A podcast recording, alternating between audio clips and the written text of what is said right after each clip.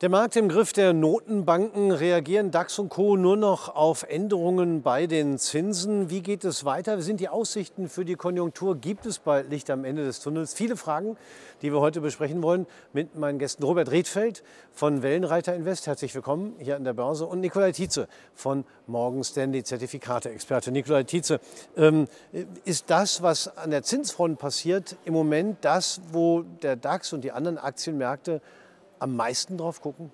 Ja, aktuell ist es so. Es ist natürlich eine Gemengenlage aus allem. Ja, die Zinsen äh, reagieren quasi oder galoppieren hinter der hohen Inflationsrate hinterher, versuchen diese einzufangen, beziehungsweise natürlich die Notenbanken. Und das drückt natürlich auf die Aktiengewinne in der Zukunft und somit auch auf die Märkte. Und äh, wir von Morgan Stanley waren ja innerhalb des, dieses Jahres schon lange negativ auf die Märkte gestimmt und gehen leider auch davon aus, dass dies auch in den kommenden Monaten noch so weitergehen könnte. Ja, also ausgesprochen pessimistisch eingestellt. Ist das realistisch, Robert Redfeld?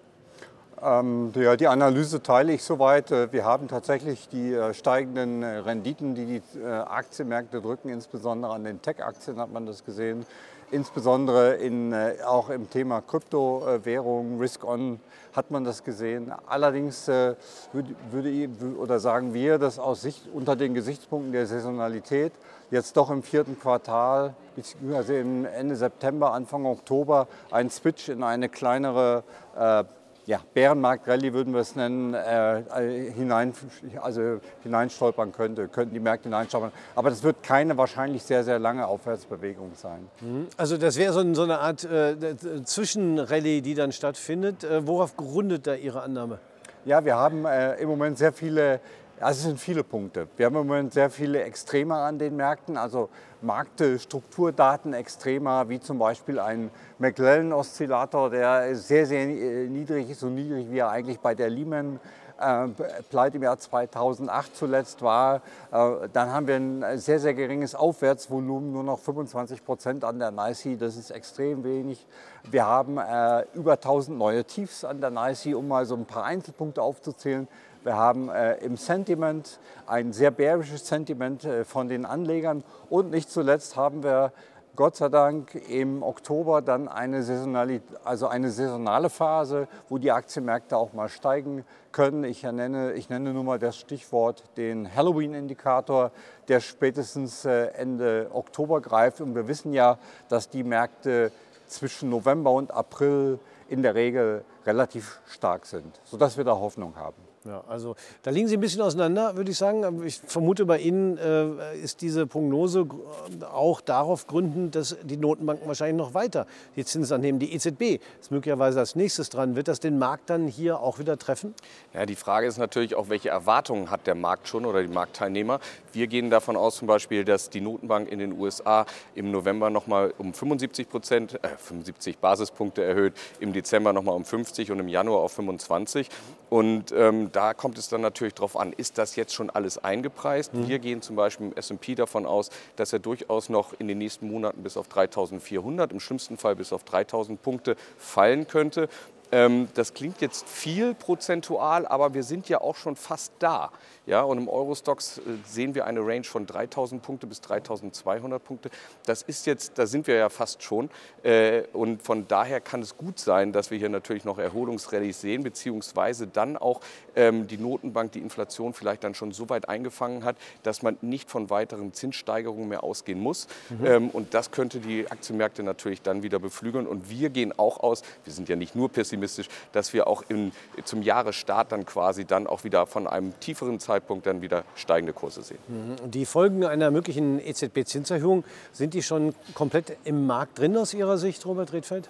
Ähm, die EZB zieht grundsätzlich ja der Fed nach. Äh, es gibt gewisse Entwicklungen, wie zum Beispiel bei der Bank of England, die jetzt auf einmal wieder mit Anleihekäufen daherkommt, äh, die besagen, dass ähm, die, gerade die europäischen Banken in dem Umfeld, in dem wir uns speziell in Europa bewegen, mit diesen hohen Gas- und Energiepreisen, äh, die einfach auch jetzt nicht fallen wollen, dass in diesem Umfeld äh, die Zentralbanken zweigleisig fahren. Zweigleisig bedeutet, dass sie einerseits die Anleihenkäufe nicht abbauen, teilweise sogar ausbauen. Das könnte auch bei der EZB äh, mit gewissen Instrumentarien der Fall sein. Gleichzeitig aber, um glaubwürdig zu bleiben, die Zinsen erhöhen. Das ist ein Spagat, den wir wahrscheinlich aber längerfristig durchaus noch äh, sehen werden. Und das könnte auch ein neues Mantra dieser Zentralbanken dann sein, äh, Zinsen hoch, aber trotzdem Anleihekäufe. Und dann muss man wissen, wie reagiert der Markt darauf. Dann ist es eben nicht nur mehr der Leitzins, sondern dann ist man an einer gewissen Stelle eben auch wieder weicher. Und dann ist das nicht eingepreist und dann dürften die Märkte auch wieder nach oben reagieren. Das ist ja, glaube ich, auch das Problem gerade. Ja, wir erleben jetzt quasi einen Rutsch in die Rezession, ohne dass die Notenbanken entgegensteuern können, wie wir es in den letzten Krisen gehabt haben, mhm. sondern sie muss gleichzeitig die Zinsen erhöhen, ähm, was natürlich dann doppelt schlecht ist für die Aktienmärkte. Tja, und äh, die Frage ist natürlich, ähm, wie ist die Konjunktur aufgestellt? Wie schlimm wird die Rezession werden? Oder sind wir schon längst drin? Wie schätzen Sie das ein, Robert Redfeld? Ja, das, äh, da gibt es ein paar ganz interessante Aspekte in den USA. Und zwar, wir hatten ja im ersten Quartal, das sieht irgendwie kaum jemand, äh, schon ein Minuswachstum von 1,5 Prozent. Im zweiten Quartal von minus 0,6, also auch Minuswachstum. Und jetzt im dritten Quartal, kurz äh, vor dem Ende sozusagen, laufen wir bei plus 0,3 Prozent. Also es hat bisher vom, es gibt ja eine Institution in Amerika, die nennt sich NBER, die machen, die, die legen quasi im Nachhinein dann die Rezession fest. War es jetzt eine oder war es keine? Die haben noch nie seit dem Zweiten Weltkrieg nicht auf eine Rezession entschieden, wenn zwei Quartale hintereinander negativ waren. Und wenn das dritte Quartal jetzt auch noch negativ wird, ja, dann haben die gar keine andere Chance, als das quasi als Rezession anzuerkennen. Und das, der, der Teufel im Detail will es dann quasi, dass Europa dann hinterherlaufen würde. Also die Amerikaner schimpfen immer auf uns, aber in Wirklichkeit waren die Amerikaner dann schon wahrscheinlich im Januar, Februar oder März mit dem Rezessionsbeginn viel, viel früher äh, dran als wir. Und äh, also insofern, ja, Rezession äh, kommt, aber der Vorteil, und das wäre dann wieder der positive Aspekt einer früh einsetzenden Rezession wäre, dass eine Rezession im Schnitt nach dem Zweiten Weltkrieg eben nur zehn Monate dauert maximal, wenn man 1850 bis heute betrachtet, 17 Monate bedeutet, ähm, nach zehn Monaten, also wenn man den März anrechnen will, wären wir im Januar 23 durch. Und wenn wir äh, ganz, den ganz langen Zeitraum rechnen, wären wir quasi im Sommer 23 mit der Rezession durch. Und dann muss man auch wissen, dass die Aktienmärkte ja nicht bis zum Ende der Rezession warten, bis sie wieder steigen, sondern schon das letzte Drittel einer Rezession nutzen, um dann für Käufe zu sorgen. Insofern bin ich da eigentlich optimistisch, dass wir da relativ schnell durchkommen. Äh, wobei äh, das vor allen Dingen für die USA gilt. Äh, ja. Europa, sagen Sie ja selbst, hängt hinterher. Das heißt, die Daten, die Sie genannt haben, die müsste man für Europa dann entsprechend später ansetzen. Ja, das, das wird so sein. Europa wird wahrscheinlich etwas, also in Europa ist die Rezession gravierender. Und Europa wird auch schwerlicher und später aus dieser Rezession herauskommen, ganz einfach, mhm. weil die, äh, die Preise noch etwas auch höher sind als in Amerika. Wir haben den Dollarkurs, äh, der quasi uns die importierte Inflation bringt, äh, plus die sowieso hohen Energiepreise. Und das drückt uns einen Tick mehr noch rein. Ja stellt sich die Frage, was heißt das für Anlegerinnen und Anleger? Wie können die sich auf ein solches Szenario am besten vorbereiten, am besten einen großen Bogen um den Aktienmarkt machen oder gibt es vielleicht trotzdem noch Chancen, Nikola Tietze? Ja, es gibt natürlich immer Chancen im Aktienmarkt. Ähm, ähm, ganz wichtiger Punkt finde ich noch, woran man erkennt, ob die Aktienmärkte quasi jetzt durch sind mit der Einpreisung mhm. einer Rezession, ist, wenn man sich ähm, ja, die Unternehmensmeldungen anschaut, ja, es gibt ja jetzt in letzter Zeit, in den letzten Tagen einige äh, Gewinnrevisionen nach unten und äh, daraufhin sind die Aktien stark gefallen. Mhm. So, das heißt, wir sind hier noch nicht ganz unten. Ganz unten sind wir dann eigentlich, wenn äh, die Gewinnprognose kassiert wird und äh, die Aktie trotzdem steigt. Ja, dann mhm. merkt man schon, es ist eigentlich alles eingepreist. Man braucht nur noch diese Meldung und sagt dann, gut, jetzt ist alles Schlechte raus, jetzt kann es wieder weiter nach vorne gehen. Das sehen wir jetzt aktuell noch nicht. Ich glaube, jetzt ist wichtig, in welche Branche man investiert. Ähm, ich muss mir gerade bei den hohen Zinsen oder so die Branchen raussuchen, ähm, wo die Unternehmen einen gesunden Cashflow haben, mhm. äh, eine gesunde Dividende zahlen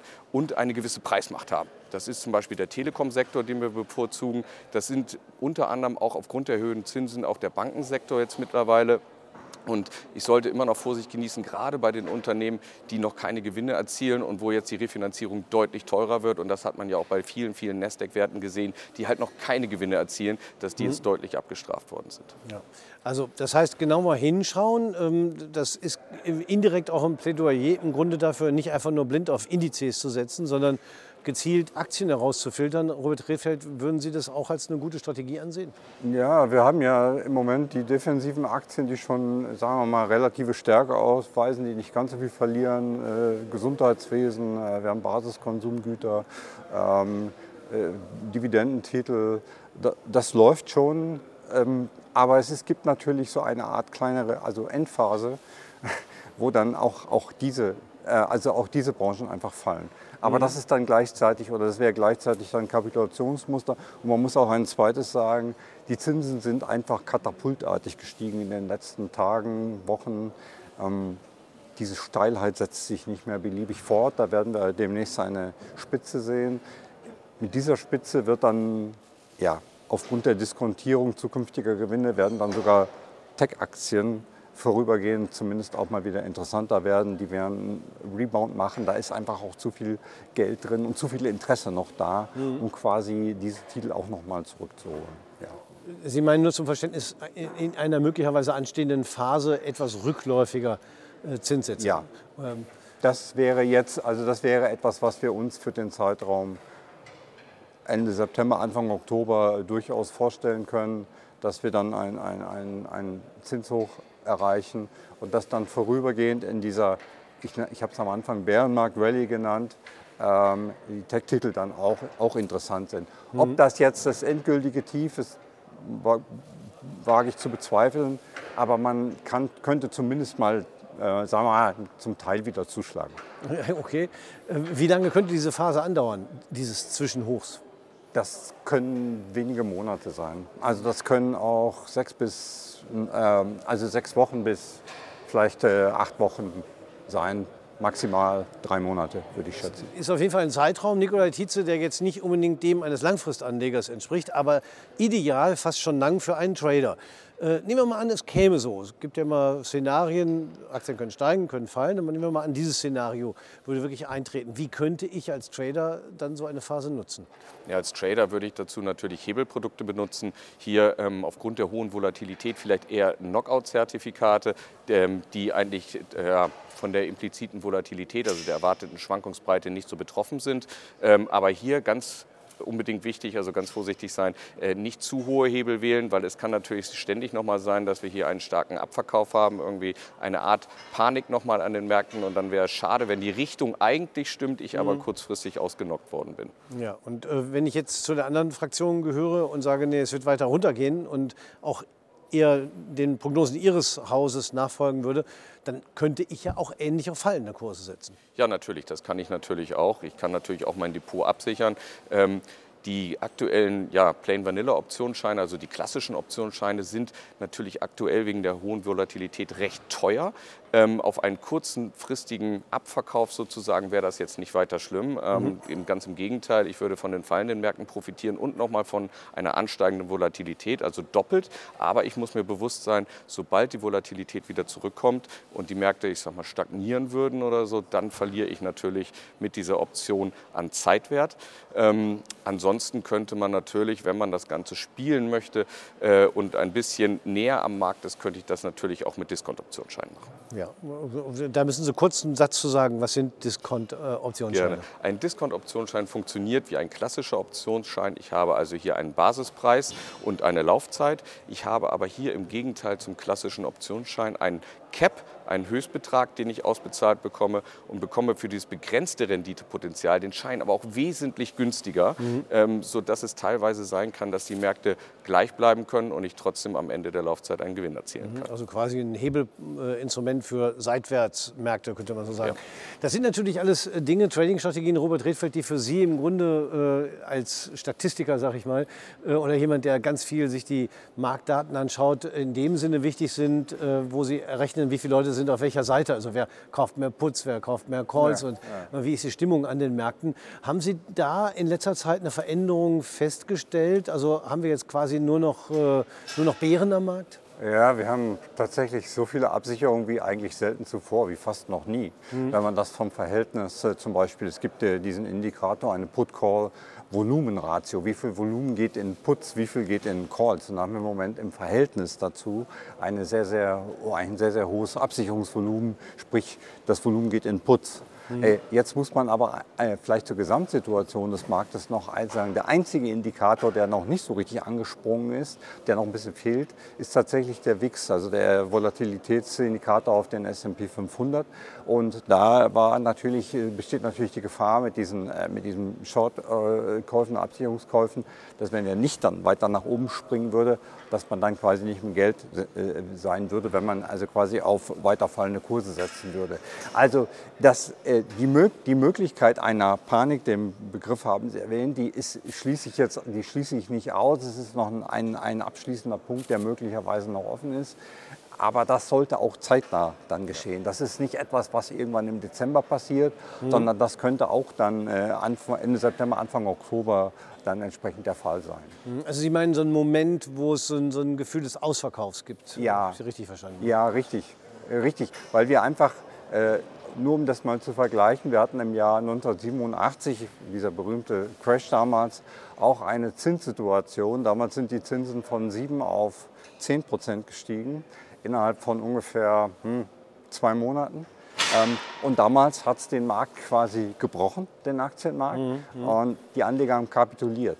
In anderen Situationen, wie zum Beispiel 93, 94, als die Fed auch sehr, sehr stark den Leitzins erhöht hat, ist dieser Bruch Gott sei Dank nicht passiert. Damals äh, haben die Aktienmärkte dann auf dem Zinshoch auch selbst ein Tief ausgebildet, ungefähr nur 15 bis 20 Prozent unterhalb des Allzeithochs. Mhm. Also es ist nicht immer die Panik, äh, die hier automatisch auftreten muss. Die Märkte haben also auch schon anders reagiert. Nur man sollte es auch wissen. Mhm. In Ihrer äh, Prognose bei Morgan Stanley, wo Sie ja eher mit äh, äh, einer schwierigen Phase rechnen, haben Sie da auch die Möglichkeit eines solchen Panikmoments mit berücksichtigt oder denken Sie, es wird eher kontinuierlich weiter runtergehen? Ja, das ist natürlich schwer zu sagen. Ja. Ähm, diese Panikverkäufe kann es durchaus geben, ähm, können dann aber auch ganz, ganz schnell wieder sich erholen. Ja. Und ähm, diese schnelllebigen Faust dann noch mit einzuberechnen, ist natürlich schwierig, ja. sondern unsere Analysten gehen natürlich eher bewertungstechnisch vor. Ja, wo ist bewertungstechnisch der Boden und warum muss jetzt bewertungstechnisch der Markt noch weiter runter, weil die Zinsen halt gestiegen sind und das auf die Earnings drückt. Ähm, das ist hier der Punkt, deswegen können wir diese scharfen Faust jetzt einfach nicht mit einbeziehen. Also das Bild ist auf jeden Fall differenziert passiert. Ähm, die Welt gerade an der Börse ist nicht die einfachste, sie bleibt äh, komplex. Äh, schauen wir mal, ob es wirklich so eintritt, äh, wie Sie sagen. Also entweder ein rückläufiger Aktienmarkt oder vielleicht sogar noch ein Zwischenhoch, wie Robert Hedfeld vermutet. Ich bedanke mich auf jeden Fall fürs Gespräch. Nikola Tietze von Morgan Stanley, Robert Redfeld von Wellenreiter Invest und meine Damen und Herren, bei Ihnen bedanken wir uns recht herzlich fürs Zuschauen.